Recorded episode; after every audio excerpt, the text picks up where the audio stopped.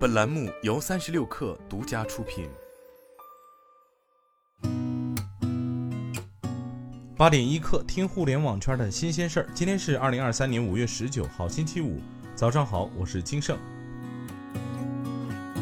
快手六幺八购物节预售正式启动，本次六幺八，快手电商推出跨店满减、尾款立减、大牌大补、分期免息、直播间消费金、品牌商家会员等多种补贴玩法。助力用户尽享低价好物，平台还推出流量投入、商品预售、商品补贴等多种平台扶持，预计将投入百亿平台流量和十亿商品补贴，助力商家生意爆发。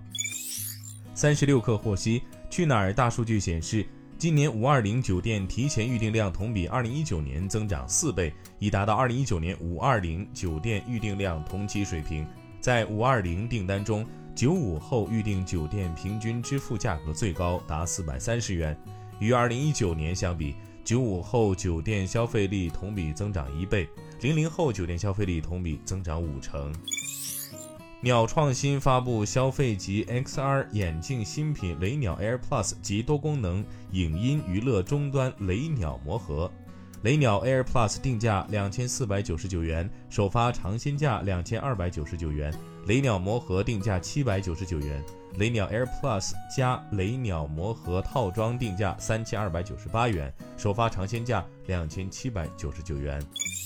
第七届世界智能大会上，周鸿祎展示了两款大模型产品：三六零智脑及 AI 生图工具三六零宏图。三六零智脑体现出理解力和推理力。回答了天津经济社会发展的相关问题。三六零宏图生成了一张二零二五年天津滨海新区的图景。周鸿祎表示，三六零形成双千亿大模型布局。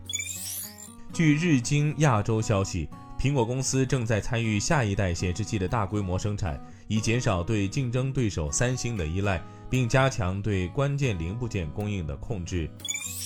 路透社消息，知情人士称，特斯拉公司在本周与印度政府官员进行讨论时，询问了如何参与印度与汽车和电池制造相关的国内激励措施。另据彭博报道，特斯拉的一些高管计划本周访问印度，与该国联邦政府官员会面，展开新一轮努力，寻求深化特斯拉在印度的供应链。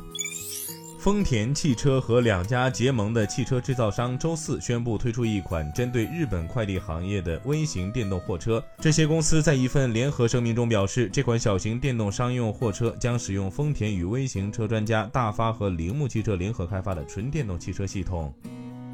今天咱们就先聊到这儿，我是金盛八点一刻，咱们下周见。